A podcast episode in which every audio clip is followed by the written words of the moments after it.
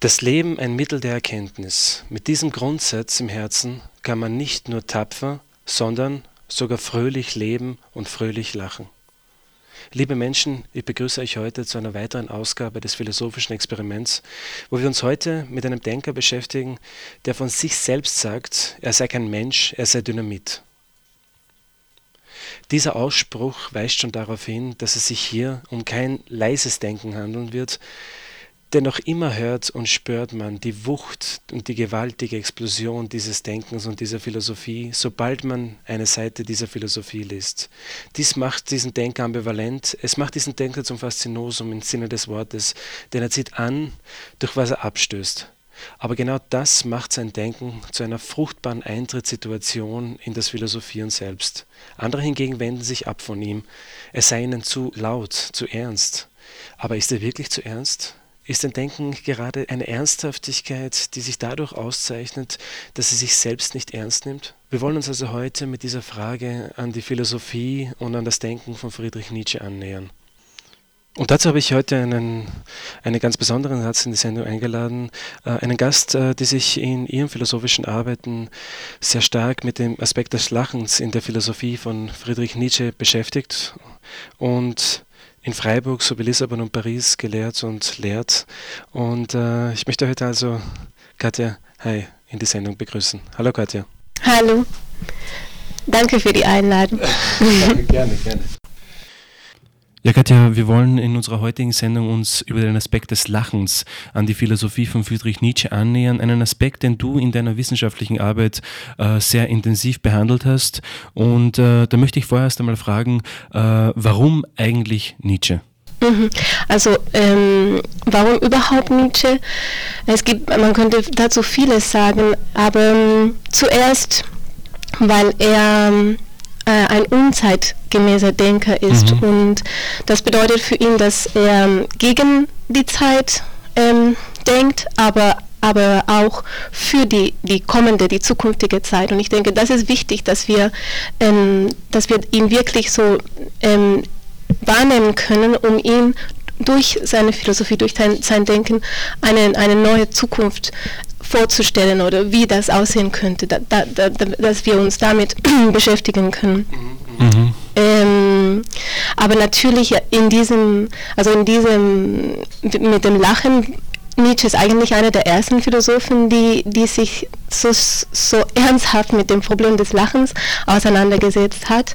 Und ähm, also wie wir bestimmt noch sehen werden, das Lachen verstanden als, als eine, eine, eine gewisse Form von Kritik oder ein, ein Moment der Kritik, der immer, immer wieder ähm, zurückkommt. Und, und das ist etwas, das für mich sehr wichtig ist, dass ähm, man durch Nietzsche eine gewisse ständige Form von Kritik üben kann und, und man lernt, gewisse Fragen zu stellen, eine, eine, eine gewisse Form, ähm, sich Fragen zu stellen über, über andere Texten, aber auch über die Gegenwart, über, über viele Probleme, über sich selbst vor allem auch. Und das scheint mir wichtig zu sein.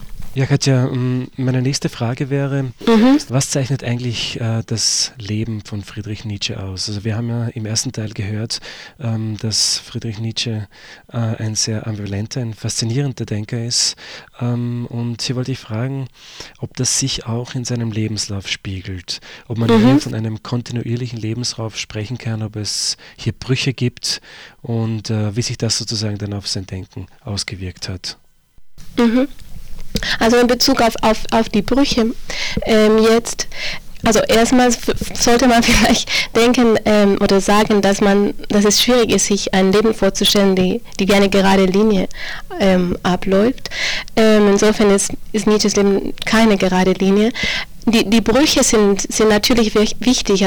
Zuerst kann, kann man natürlich denken an, an seine Kritik ähm, des Christentums, die, die sein Werk sehr stark äh, prägt und man könnte sagen, das ist eine Konstante, aber in gewissem Sinne ist das schon ein Bruch äh, mit seinem Vater, der der Pfarrer war, ähm, mit seinem vor, vorher, ähm, ja, vor, also jungen, als er jünger war, mit, mit seinem junge, jüngere Zeit, als er angefangen hat zu studieren, Philologie und Theologie.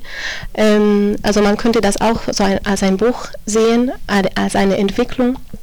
Aber, je, aber dann schon in seinem philosophischen Werk äh, gibt es auch Brüche, wie zum Beispiel sein, seine Auseinandersetzung mit Wagner oder Schopenhauer. Ohne, ohne diese, diese Brüche zu denken, kann man einfach ähm, sein, seine Philosophie nicht, nicht verstehen. Ich glaube ja auch seine Mutter, oder? Seine Mutter war doch auch äh, zeitlebens ja davon überzeugt, dass er Pfarrer werden sollte.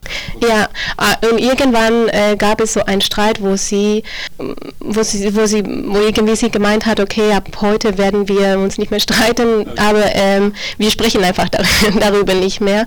Und mhm. irgendwie hat sie irgendetwas Ähnliches gesagt, wie Frauen können sowieso nicht philosophieren, was ich natürlich bestreite. aber ähm, aber also nicht nur Brüche in diesem philosophischen Sinne, sondern natürlich auch die Krankheit, die, die, die, die Nietzsches Leben ähm, radikal äh, beeinflusst, ja, beeinflusst hat, ähm, nicht nur sein, sein nicht nur körperlich, sondern auch, ähm, er hat auch dadurch ähm, geistlich gelitten. Ich, er könnte teilweise nicht äh, arbeiten, nicht lesen, weil er das Licht nicht, nicht vertrauen konnte und er mhm. ist ständig auf der Suche gewesen, ähm, neue, neue Orte, gewiss, wo er sich wohlfühlen könnte, wo er weiterarbeiten könnte. Also er war ständig woanders, er hat ähm, in verschiedenen Orten gelebt, in Italien, der Schweiz. Und das hat natürlich auch sein, sein Werk ähm, beeinflusst. Ja, Nietzsche ist ja 1844 geboren ja. und 1900 äh, gestorben. Mhm. Und äh, ich meine, die letzte Phase seines Lebens war ja doch äh, gekennzeichnet durch äh, mhm. eine geistige Umnachtung. 18, ja, in den letzten zehn Jahren kann man sagen, dass er nicht mehr, überhaupt nicht mehr fähig war zu arbeiten. Er ist auch in einem Irrenhaus äh, gewesen, mhm. dann aber mhm. hat, ähm, wurde er von seiner Mutter ähm, gepflegt und, und oh, von, von, von seiner Schwester, ja, als die Mutter starb und dann also dann hat er einfach die letzten Jahre äh, bei seiner Schwester gelebt. Aber dieser Aspekt ist sehr interessant, den du vorher erwähnt hast, dass Nietzsche sozusagen mhm. durch seine Krankheit auch durch äh, gezwungen war, immer verschiedene Orte anzusuchen, mhm. äh, an denen er sich wohlfühlte. Äh, kann man das eigentlich auch äh, in Bezug auf sein Denken sagen? Also er hat sich immer beschäftigt, ja, er hat sich immer, immer, immer mit, mit, ähm, mit der Krankheit beschäftigt, auch als, als Begriff, was, was das bedeutet.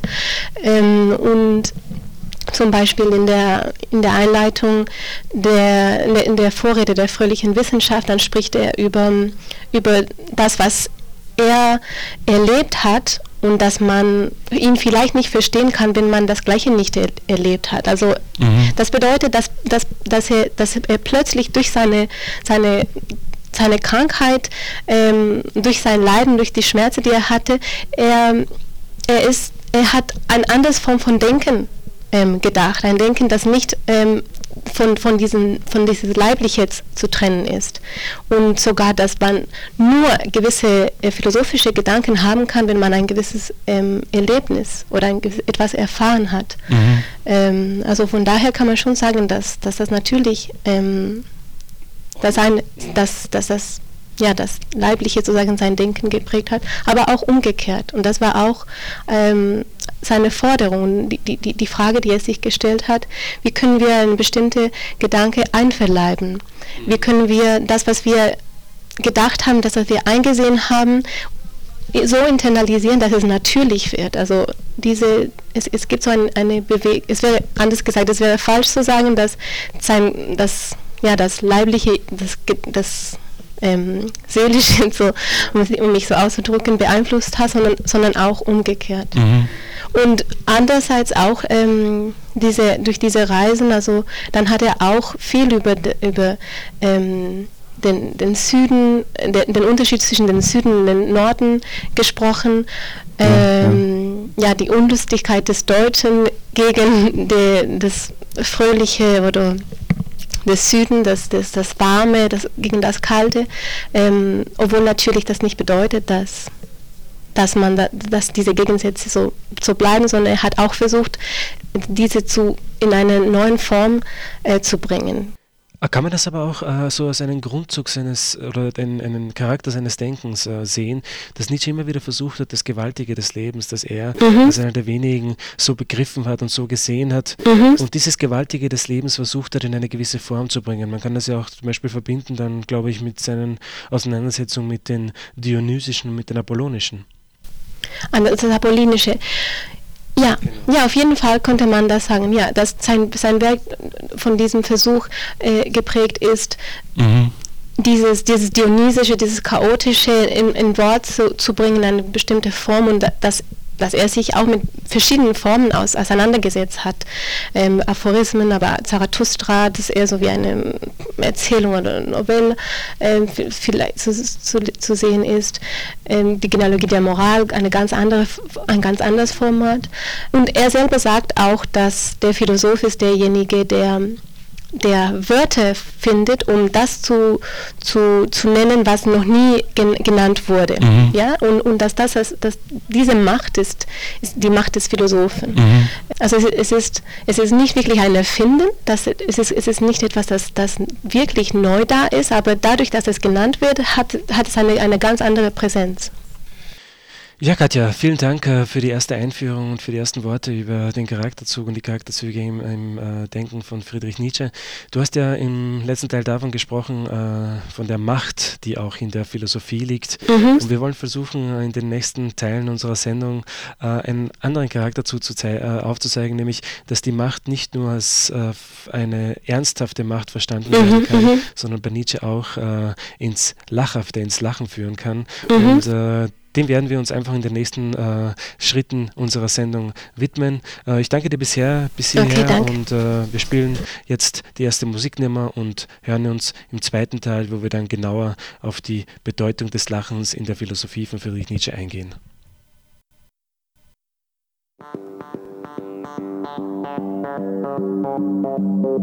Musik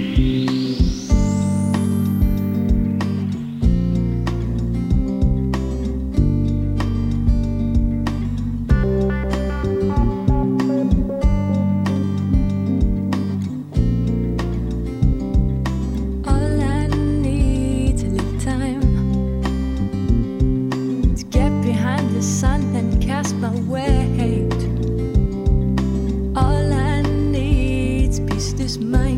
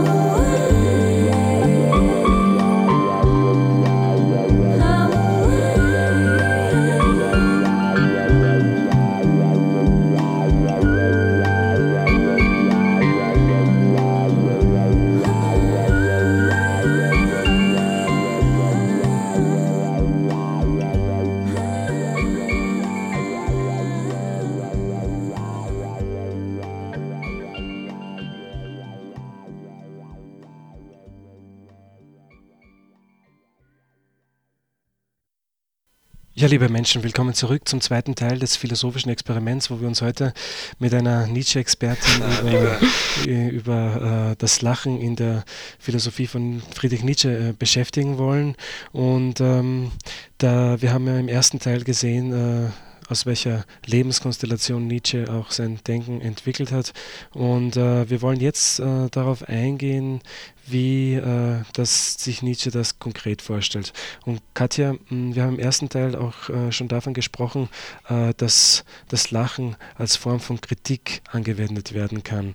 Es stellt sich für mich die Frage, ist dich das Lachen etwas Sinnliches, etwas primär Sinnliches? Also wie kann man sozusagen äh, diese Verbindung herstellen zwischen Denken und Lachen, so dass Lachen dann als eine Form der Kritik oder als eine Form der Kritik zu verstehen ist?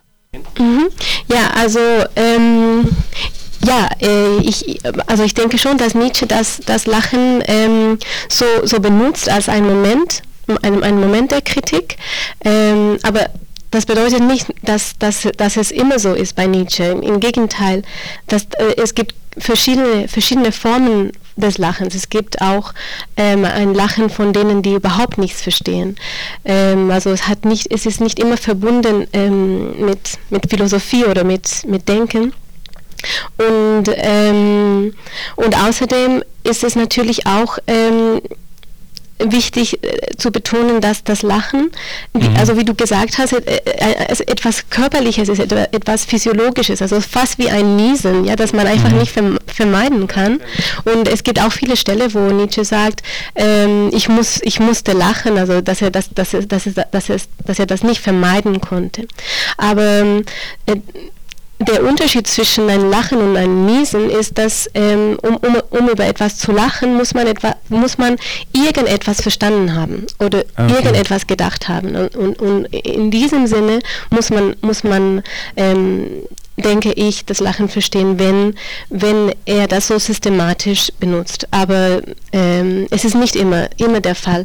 Im Gegenteil, also man sieht auch, äh, wie, wie das Lachen bei Nietzsche verschiedene Bedeutungen bekommt. Das ist etwas, ähm, worüber ich für, für, für das Nietzsche-Wörterbuch arbeite, zu sehen, wie, wie, diese, wie diese Bedeutungen sich, sich, sich verwandeln oder vielleicht sollte man eher sagen, systematischer werden. Also das Lachen hat bei Nietzsche nicht immer dieselbe Bedeutung, das heißt, äh, es nimmt verschiedene Formen an. Genau, also das passiert fast mit jedem äh, oder mit jedem Begriff in, in, Nietzsches Philosophie. Und also in seinen früheren Werken ist das Lachen immer ähm, ver verbunden mit, mit, dem, dem, dem, dem, mit dem Dionysischen, mit dem Göttlichen. Ähm, es ist, im, es ist fast immer als Zeichen von Freude äh, zu verstehen. Mhm. Ähm, er benutzt das ähm, eher so, um etwas zu beschreiben, eine, eine bestimmte Situation zu beschreiben. Also wie irgend, was irgendjemand macht, der, der lachte oder ähm, aber aber nicht unbedingt, aber das Lachen an sich hat keine ähm, bestimmte Bedeu äh, wichtige philosophische Bedeutung, mhm. denke ich. Ähm, das, das verändert sich aber allmählich, vor allem ab der fröhlichen Wissenschaft. Okay, äh, Katja, du hast jetzt davon gesprochen, dass in den frühen Werken Nietzsche den Begriff des Lachens noch nicht so systematisch Aha. gedacht hat. Das kann man erst dann im Rückblick von seinen späteren Werken so sehen. Ähm, ja. Kann man eigentlich überhaupt von anderen Philosophen äh, in diesem Sinne davon sprechen, dass sie sich auf den Begriff des Lachens so fokussiert, so konzentriert haben, diesen so eine Beachtung ja. geschenkt haben, äh, wie es Nietzsche getan hat? Ähm, also ich, ich denke nicht. Also ich denke, Nietzsche ist wirklich der Erste, der sich mit dem Lachen so beschäftigt und das Lachen auch noch benutzt. Ja, es ernst nimmt sozusagen. genau.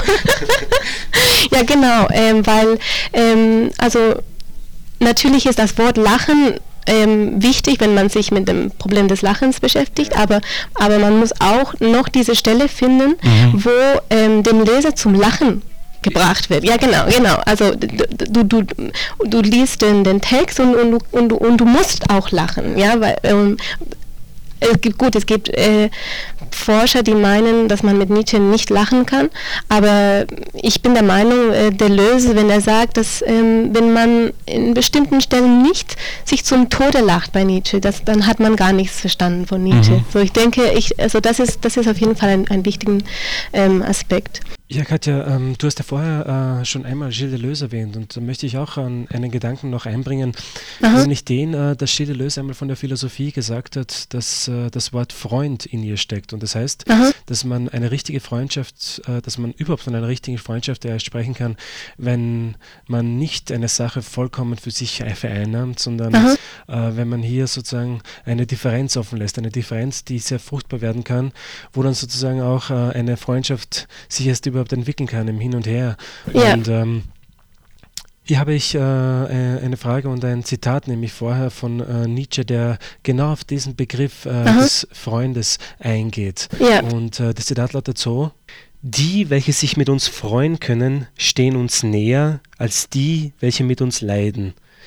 Mitfreude macht den Freund den Mitfreunden. Ja, ja, das ist ein schönes Zitat. Also diese Idee von Mitfreuenden ähm, anstatt Mitleidenden ähm, im, im, Gegensatz zu Schopenhauer. Ähm, und, und für, für Nietzsche hat das Lachen diese, äh, also es, es gibt viele Stellen, wo, wo, das, wo das Lachen steht äh, für ähm, etwas, was man teilen kann, das zwischen Freunden äh, entsteht. Und, und das ist auch ähm, etwas, das er zum Beispiel in Zarathustra versucht ähm, dass der Leser mit ihm lacht oder ähm, er will dem Leser ähm, das Lachen lernen. Mhm, mh.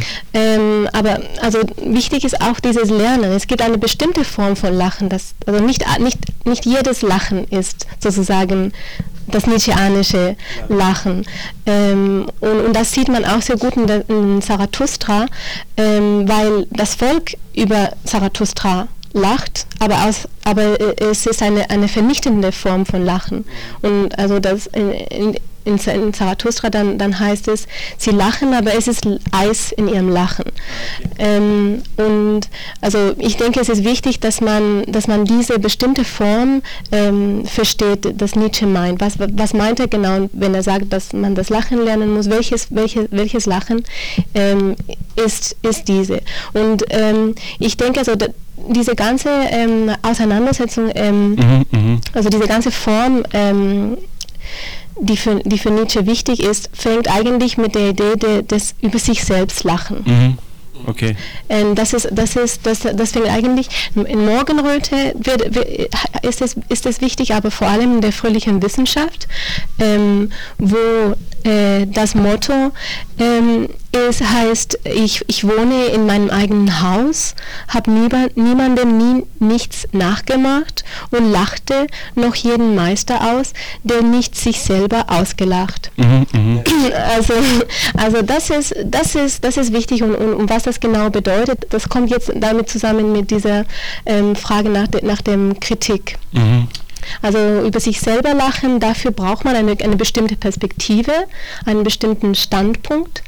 Und die, dieser Standpunkt ist der Standpunkt der Kritik. Mhm wo man sich über sich selber reflektieren, reflektieren kann, aber auf eine bestimmte Weise sich selber in Frage stellen kann, aber ohne sich ähm, gleich zu vernichten.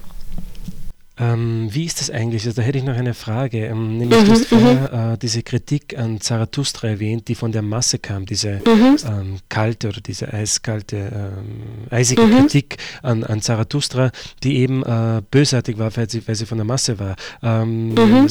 Kann man äh, da überhaupt weil sagen oder äh, kann man das so sehen, äh, weil ja Nietzsche immer in, in seinen Schriften ja ähm, die Masse nicht so hoch ja, schätzt ja. wie sozusagen das Individuum, das große Individuum.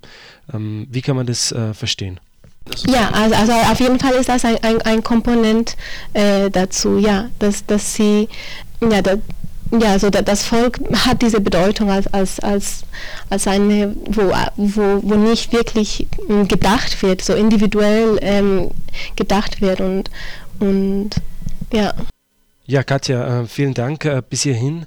Ähm, wir werden uns im nächsten Teil jetzt noch genauer über die Formen des Lachens in der Nietzsche'schen Philosophie beschäftigen, die du ja in deinen wissenschaftlichen Arbeiten äh, herausgearbeitet hast und ähm, werden uns also dann im nächsten Teil konkret die Formen in ähm, Lachen oder des Lachens bei Nietzsche ansehen und vorher spielen wir aber noch eine Musiknummer.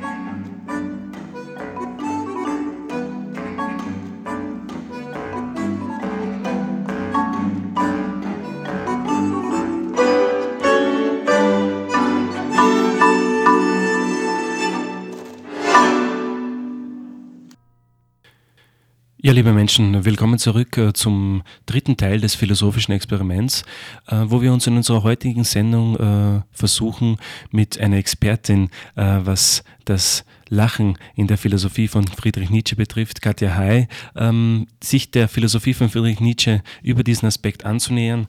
Und äh, wir haben im letzten Teil, äh, sind wir darauf gestoßen, Katja, mhm. äh, dass Nietzsche deiner Meinung nach äh, der einzige Philosoph ist, äh, Katja, äh, der sich systematisch äh, mit dem Begriff des Lachens intensiv auseinandergesetzt hat? Ja, selbst wenn das Wort systematisch ein bisschen problematisch ist bei Nietzsche, also muss man, muss man, muss man vorsichtig sein. Stimmt, ja. ja. ja. das stimmt, das stimmt. Mm, Du hast äh, dann auch äh, davon gesprochen, äh, dass das Lachen verschiedene Bedeutungen äh, hat. Mhm. Und da wollte ich dich fragen, äh, welche Bedeutungen hat jetzt das Lachen äh, in der Nietzsche-Philosophie mhm. oder welche Bedeutungen hast du in der Nietzsche-Philosophie bei dem Lachen herausgearbeitet? Ja, also, ähm, also, also nicht nur be verschiedene Bedeutungen, sondern, sondern, sondern einfach, dass, dass es verschiedene Funktionen in, in seinen Texten hat. Ähm, also wie ich vorher ähm, schon gesagt habe, Einerseits ist es einfach, steht das Lachen einfach als Zeichen in eine bestimmte Beschreibung ähm, und dann, dann, dann, sieht man, dass es, ein, dass es Zeichen von Freude ist oder von, von einem göttlichen Seins, also das Dionysische. Und das eine andere Form wäre diese Form, die in der, in der fröhlichen Wissenschaft entwickelt wird, die, die damit zusammenhängt mit diesem über sich selbst lachen Mhm. Und dadurch kritisiert er diese, die, eine bestimmte Form von Philosophieren, die sich zu ernst nimmt. Also er, er kritisiert sehr stark dieses sich ernst nehmen, weil dieses, also die, die, die, die Verbindung, dass er als ein Vorurteil sieht, die, die Verbindung, notwendige Verbindung zwischen Denken und etwas Schweres, äh, Finsteres, das, und, und dass das als die Sache ernst zu nehmen, ja, das, das kritisiert mhm. er. Das Interessante dabei ist, dass er das eigentlich kritisiert, weil, weil er merkt, dass diese Philosophen, die sich so ernst nehmen, sich nicht, ernst genug sind. Weil, weil, weil sie, sie merken nicht, dass, dass, dass es immer einen Standpunkt gibt, ähm, von wo aus das, was sie sagen, in Frage gestellt werden kann. Ja, wen meint er da eigentlich konkret? Äh, kann man hier sagen, äh, er meint äh, zum Beispiel Hegel oder so? Ja, ich, er meint, er meint ähm, verschiedene, also er, er, meint alle Philosophen. also er meint, er, er meint jede, jede, jede Momente ähm, de, des Denkens, wo man sich so ernst nimmt und wo man ja, das, das vergisst, dass alles, dass alles nochmal in Frage gestellt werden kann, wie ich schon gesagt habe. Also aber vielleicht ist er, am interessantesten ist es, wie er, er Kant kritisiert. Okay. Ja, also er, er, er, er sagt ähm, zum Beispiel, rede mir nicht vom kategorischen Imperative, dieses Wort kitzelt mein Ohr und ich muss lachen. Also, also die Stelle dann geht weiter und das ist äh, eine ganz Auseinandersetzung mit Kant. Aber interessant ist, also die, was, was bedeutet dieses, das Wort kitzelt mein Ohr? Also irgendwie ist es etwas Automatisches, wie wir vorher gesehen haben, dass er so eine Reak automatische Reaktion, aber das kommt nur, weil er aus einem gewissen Standpunkt ist, in dem er sieht, ähm, nach seiner Meinung, dass es, dass es Widersprüche in Kants Denken gibt, die er selber nicht ähm, sehen könnte, oder dass es Probleme gibt in, sein, in, in seinem Denken. Und anstatt dann ähm, diese Kritik so weiterzuführen, dass er argumentativ mit, mit Kant diskutiert, dann, dann bringt er dieses, diese, also die Sprache wird irgendwie gebrochen, dadurch, dass er sagt, dass er da, darüber lachen muss und also mhm. wir haben jetzt vielleicht nicht genug Zeit, um das ganze, den ganzen Aphorismus zu lesen und, und, und zu analysieren, aber die, die Kritik, die er macht, ja das, was er zeigt, ist eigentlich dieses, dieses Selbstwider, Selbstwiderspruch, das, das uns auch zum Lachen bringt. Wenn, wenn man wirklich ernst mit sich selbst ist, dann sieht man diese Probleme. Und das ist ein Problem, das, das die Philosophie selbst mhm. äh, betrifft, die Suche nach der Wahrheit. Ja, es, es, es ist einfach, es gibt etwas Selbstwidersprüchliches. Selbst wenn man sagt, alles ist relativ, selbst diese Aussage, wie soll man das ne nehmen? Ist das, ist das, ist das jetzt auch ein, eine relativ hat das auch eine relative Wahrheit oder ist, ist das absolut? Und, und, und, und dieses, dieses, diese Widersprüche, die irgendwie un, unvermeidlich zu sein scheinen, sind die Widersprüche, die Nietzsche durch das Lachen, indem er das Lachen im Denken integriert, überwinden, zu überwinden versucht. Also das wäre ein, eine Form, in der man die fröhliche Wissenschaft ah, okay. verstehen kann. Also das bedeutet nicht, dass das ernst ähm, also dass, dass man das, die Sache ernst nimmt, ausschließt, das nicht. Aber dieses Ernstnehmen muss zusammengeführt äh, werden mit einem Standpunkt, die den Diskurs brechen, die den Gedanken ähm, ernst zu nehmen, äh, muss man sozusagen ja. wirklich ernst nehmen. Ja, genau. Und, und, und, und das, und, und das bedeutet, dass mhm. man dem Lachen diesen Platz mhm, schaffen mhm. muss, um sozusagen diese Ernsthaftigkeit ja. auch durchbrechen zu können. Ja, ja. Es hängt auch damit mit einem gewissen, also wie er das sagt, eine gewisse Redlichkeit, äh, dass man einfach ja nicht, nicht selbst geblendet ist von, von, von seinem eigenen äh, Gedanken äh, in seiner eigenen ja. Philosophie. Ja. Äh, und da hätte ich jetzt einen Gedanken mhm. äh, von, oder ein Zitat von Friedrich Nietzsche, das glaube ich äh, ja. dazu äh, passen würde. Und zwar schreibt der Nietzsche, die liebliche Bestie Mensch verliert jedes Mal, wie es scheint, die gute Laune, wenn sie gut denkt. Sie wird ernst. Und wo Lachen und Fröhlichkeit ist, da taugt das Denken nichts. Und so lautet das Vorurteil dieser ernsten Bestie gegen alle fröhliche Wissenschaft. Ja, genau. Also da die, diese, diese, dieses Zitat, das du jetzt erwähnt hast, ist, ähm, ist, ist genau, was ich ja, versucht habe zu erklären. Also, dass Nietzsche mit diesem Vorurteil brechen will und zeigen will, wie wichtig dies, dieses Lachen, ähm, diese, die, eine andere Form von Denken ist, dass man das integrieren muss in der Philosophie, um überhaupt weiterkommen zu können. Also er sieht, er sieht das auch als, als, als etwas, das noch nicht da ist, aber das wir vielleicht erreichen können in der Zukunft. Also mhm. das ist, es, es, ist eine Einladung, dass wir mit ihm ähm, das weitermachen. Ähm, mit ihm lachen. Genau, mit ihm lachen. mit ihm lachen und diese neue Form von, von Wissenschaft. Denn das ist die einzige Form, in der man, wie gesagt, äh, neue äh, Standpunkte erreichen kann, wo man über, über sich selbst anders, anders äh, denken kann und verbotene Fragen stellen kann. Ja? Ähm, und also das wird dann in der, in der Entschuldigung, in, der, in Zarathustra, mhm. dies, wird, dies wird noch stärker und das ist, das, das, da kommt häufig die Formulation, dass wir das Lachen lernen müssen, auch zusammen mit Tanzen, also andere Formen, also nicht die, die mit der traditionellen Philosophie irgendwie brechen.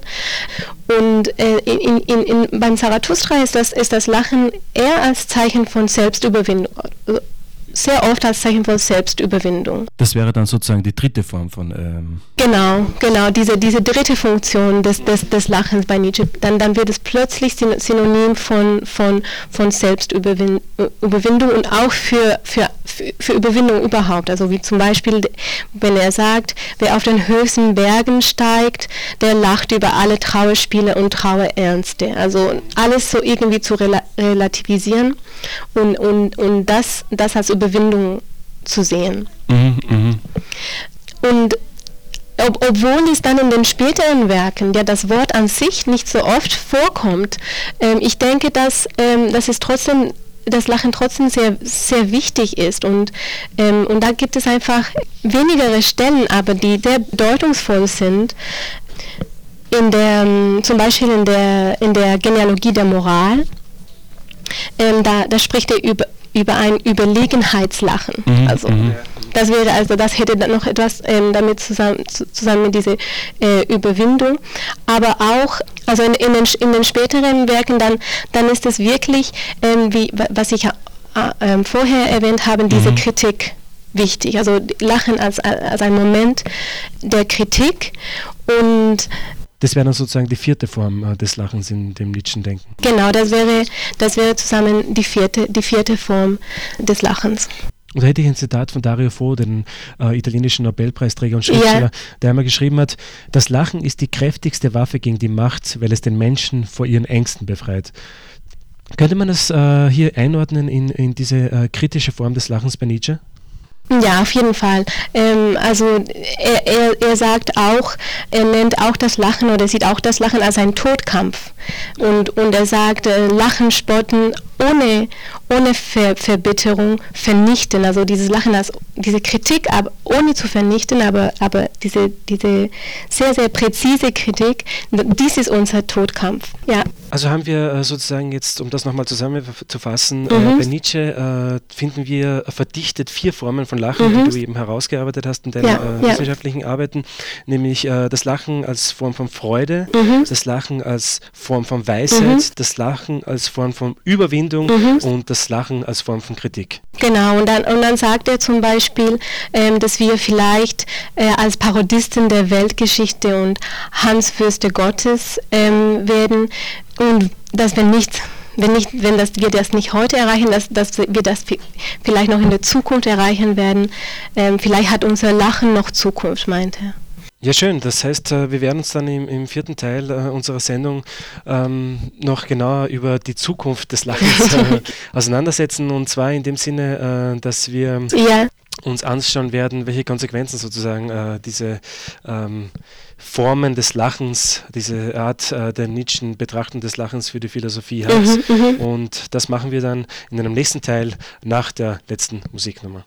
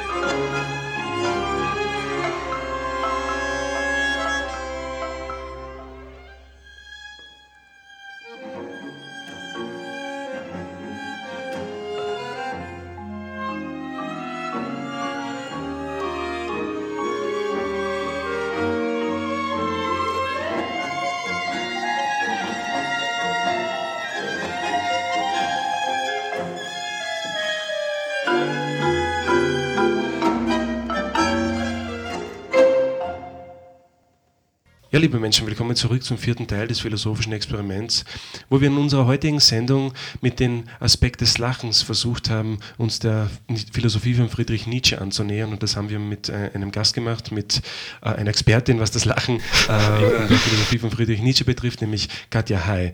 Und äh, wir haben äh, in den ersten drei Teilen also äh, gezeigt, was sozusagen die vier verschiedenen Formen des Lachens in der Philosophie von Friedrich Nietzsche sind. Und wir wollen jetzt in einen nächsten Schritt in diesem Teil, im letzten Teil der Sendung, versuchen zu zeigen, oder darüber zu reden, viel besser, äh, was es äh, sozusagen für Konsequenzen für unsere heutige Philosophie äh, hat. Also mhm. Sollen wir sozusagen mit Nietzsche über unsere heutige Philosophie lachen oder müssen wir noch ernster werden und überhaupt wieder mal ernst genommen zu werden? Also ich, ich weiß nicht, vielleicht musste man, äh, wie Nietzsche auch manchmal sagt, man weiß nicht, ob man lachen oder weinen soll. Okay. also ähm, ja, auf jeden also wenn man das Lachen in, in, so versteht, als, als diesen, diesen, diesen Punkt zu finden, aus dem man sich alles nochmal alles noch in Frage stellt, auf jeden Fall. Also äh, ich, ich, ich denke, das ist, das, das ist sehr, sehr wichtig. Auch damit das ernsthafter wird. Ähm, das, es ist die einzige Form, denke ich, in der man ähm, wirklich gegen sich selbst äh, kritisch sein kann, ohne, ohne dass das einfach zunichte, zunichte ähm, geht. Das ist das also man muss das ähm, wie also wie ich gesagt habe dieses Lachen als ein Moment der Kritik. Das ist das das hört nicht mit dem Lachen auf, sondern das Lachen ist nur sozusagen der erste der erste Schritt und dann um überhaupt etwas Neues machen zu können, um um wirklich äh, neue Gründe äh, zu zu suchen oder ja.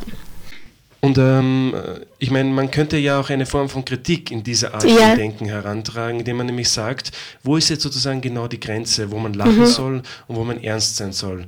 Und ob dieser Zugang dazu führt, wenn es dann ernst wird und dann gelacht wird, mhm.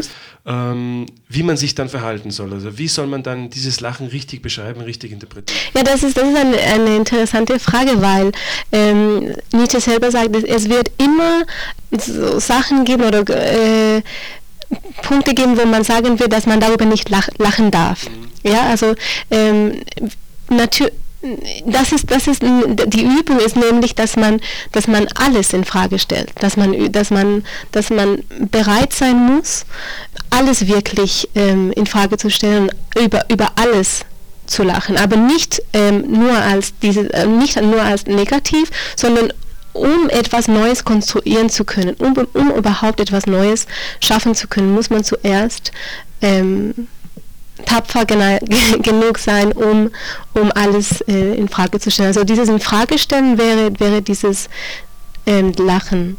Aber das ist auch ein äh, weiterer sehr interessanter Aspekt, äh, weil diese Form des Denkens, äh, mhm. wo das Lachen so eine äh, wichtige Rolle spielt, nämlich äh, dazu führt, dass das Lachen eine Form von Leben ist. Mhm. Und wenn man es sozusagen nicht schafft zu lachen, nicht schafft in Differenz zu treten zu seinem eigenen Denken, zu seiner eigenen Philosophie, ähm, mhm. ja, dann ist das auch so eine Art von Tod, eine Art von... Ja. Ja, und es ist auch sehr langweilig. ja. Und äh, Gilles Deleuze hat ja einmal gesagt, äh, also wenn ich noch einmal auf äh, Gilles mhm. Deleuze äh, eingehen darf, ähm, und das ist ja auch ein äh, Nietzscheaner im 20. Jahrhundert, wenn man so sagen darf. Ja. ja, und er hat auch ein sehr gutes Buch zu Nietzsche geschrieben. Ah, okay. Ähm, ja, aber einmal hat er gesagt in diesem äh, ABC-Interview, das dann äh, 1988 äh, kurz vor seinem Tod aufgenommen ja. wurde, ja. hat er einmal erwähnt, äh, wenn man etwas über eine Sache sagen will, dann soll man nicht herantreten an die Sache äh, mit dem Anspruch, dass man darüber alles wissen muss, alles lesen soll, ja. sondern weil, äh, weil sagt dann äh, Deleuze, äh, in dem Moment, äh, wo man alles über eine Sache gelesen hat, dann kann man eigentlich nichts mehr darüber sagen. Also dann ist die Sache eigentlich tot. Mhm. Man muss sozusagen, und das ist ein Moment, äh, was glaube ich in Nietzsches Denken sehr oft vorkommt, äh, so eine Art Hinlesen, Hinarbeiten, aber auch gleichzeitig mhm. wieder ein Lassen miteinander verknüpfen mhm. und mhm. da sozusagen eine, eine fruchtbare Linie zu finden, ja. wo dann wirklich etwas Neues und, und mhm. Großes entsteht. Mhm. Ja, ob, ja, obwohl für beide Philosophen ist natürlich ähm, das Lesen auch etwas sehr ernst, Ernstes. Also man, man muss ganz genau lesen, so ganz langsam lesen, sagt, sagt Nietzsche. Aber natürlich muss man sich dann distanzieren können. Okay, okay. Ähm, ja, das ist ein, ein äh, auch ein Moment äh, in der Philosophie äh, oder im Denken von Nietzsche. Das habe ich, äh, ich habe mich mit der Historienschrift ein bisschen mhm. auseinandergesetzt mhm. und äh, da kommt auch immer wieder dieses, äh, dieser Moment vor, dass man mhm. ähm, die, die Vergangenheit so anverwandeln mhm. muss für die Gegenwart, dass man sozusagen Leben schafft, Leben ermöglicht. Und das habe ich jetzt auch von dir gelernt ja, in der ja. heutigen Sendung, dass man sozusagen durch das Lachen eine Form finden kann, mhm. wo man sich selbst sozusagen wieder zum Leben erwecken kann. Ja, und, und, und also dadurch, also indem man diese neue Perspektive schafft und, und irgendwie so in, in Hinblick auf die Zukunft ähm, arbeitet und, ja. und, und die, eine neue Zukunft eröffnet, dann, dann wird natürlich auch das Vergangene ähm, anders betrachtet. Mhm. Also das ist auch das, was ermöglicht, das Vergangene ganz anders zu rezipieren und ganz anders zu deuten. Also das Lachen äh, als eine Form äh, der Zukunft. Also das Lachen als von der Zukunft in dem Sinne, dass ähm, er sieht, dass die Philosophie jetzt nicht so ist, wie er das gerne hätte und dann, dann, dann, dann, dann ist das irgendwie sein Ziel, wenigstens in der, in der fröhlichen Wissenschaft, dass, dass, dass die Weisheit mit, der, mit dem Lachen, mit, dem, mit der Freude äh, zusammenwirkt sozusagen. Das, das, das sieht er als vielleicht das, was uns äh, in der Zukunft dass wir das dass wir das dann tapfer genug werden oder ähm, gut, ja, schwierig zu sagen, aber dass die neuen Philosophen das erreichen werden. Aber ich, ja, ich weiß nicht, ob das wirklich so der Fall ist. Also ich denke eher nicht. Würdest du sagen, da, dass es heute ähm, wieder eine andere Tendenz ist, also äh, wieder äh, so Philosophie zu betreiben äh, in der Form von Wissenschaft? Aha. Oder ähm, anders gefragt, äh, was würdest, was glaubst du, würde Nietzsche sagen, äh, wenn er sich heute in ein äh, Seminar bei uns setzen würde? das will ich gar nicht sagen. also ich, ja, er würde schon lachen. Ja, gut. Äh, ja, Katja, also ich, ich danke dir vielmals, äh, dass du heute äh, mein Gast warst. Aber ich weiß nicht, ob wir das sagen dürfen. Ähm, ja, das ist der perfekte Abschluss. also ich, äh, ja, Katja, ja. Ähm, vielen Dank äh, für das äh, Lachen mit dir und dass du heute mein Gast warst. Ja, danke dir für die Einladung. Und ähm, bevor die Sendung jetzt endet, äh, möchte ich noch darauf hinweisen, dass die Informationen zur Sendung sowie die Sendung zum Nachhören auf der Internetseite Webseite www.rdl.de äh, zu finden sind. Dort finden sich dann auch äh, Informationen äh, bezüglich der Literatur, also für diejenigen Menschen, die sich noch äh, näher äh, mit dem Lachen äh, und dem Denken von Friedrich Nietzsche beschäftigen wollen, finden sich dort Literaturangaben. Ähm, was mir jetzt äh, bleibt, ist äh, einige zu erwähnen. Und da wollte ich dich äh, noch fragen, Katja, äh, was würdest du empfehlen äh, für Menschen, die sich jetzt noch näher mit dem Denken von Friedrich Nietzsche auseinandersetzen wollen, zu lesen? Also äh, empfehlen würde ich alles. Ich, alle, alle, alle Schriften von Nietzsche. Ich denke, man, also alle sind schwierig und aber teilweise auch zugänglich. Also ja, ich, es ist schwierig zu sagen, wo man anfangen sollte, es, weil es sehr pers persönlich. Vielleicht Zarathustra ist einfacher für einige oder die Aphorismenform, ähm, aber nicht nur Nietzsche, sondern auch ähm, die ganze Philosophen, die Nietzsche äh, inspiriert hat, mhm. äh, die, die Französen, Foucault, Deleuze, Bataille und dann aber auch, äh, auch Heidegger, also ja, und äh, ich würde noch erwähnen, äh, für Menschen, die sich äh, mit Nietzsche noch nicht beschäftigt haben, äh, das Buch von Rüdiger Safranski zu lesen mit dem Titel Nietzsche, das im äh, Fischer Verlag äh, erschienen ist. Und ich habe hier Informationen für Leute, die sich genauer noch mit Nietzsche beschäftigen wollen, nämlich erstens den Nietzsche-Kommentar von Professor Jochen Schmidt, Professor Barbara Niemeyer und Professor Andreas Urs Sommer, der hier auch in Freiburg lehrt. Und zweitens dann ein Nietzsche-Wörterbuch, wo Katja selbst selbst äh, mitarbeitet. Äh, und äh, das ist ein vierbändiges Nietzsche-Wörterbuch, äh, das herausgegeben wird von Paul von Tongeren und Hermann Siemens. Und drittens würde ich noch erwähnen einen Workshop, nämlich den Workshop Nil Nietzsche's International Lab, äh, auch äh, gegründet äh, in Lissabon, der auch gegründet ist von oder eine Mitbegründerin war Katja Hay. Ja, äh, liebe Menschen, äh, ich bedanke mich äh, fürs heutige Zuhören und äh, ich möchte äh, die heutige Sendung äh, beenden mit einem Nietzsche-Zitat, das in gewissem Sinne unsere heutige Sendung und den schwierigen Charakter von Nietzsche auf den Punkt bringt. Und ich verabschiede mich und hoffe, wir hören uns einfach das nächste Mal und bis dahin noch eine schöne Zeit. Hier schreibt Nietzsche einmal. Es ist durchaus nicht nötig, nicht einmal erwünscht, Partei für mich zu nehmen, im Gegenteil. Eine Dosis Neugierde, wie vor einem fremden Gewächs, mit einem ironischen Widerstande, schiene mir eine unvergleichlich intelligentere Stellung zu mir.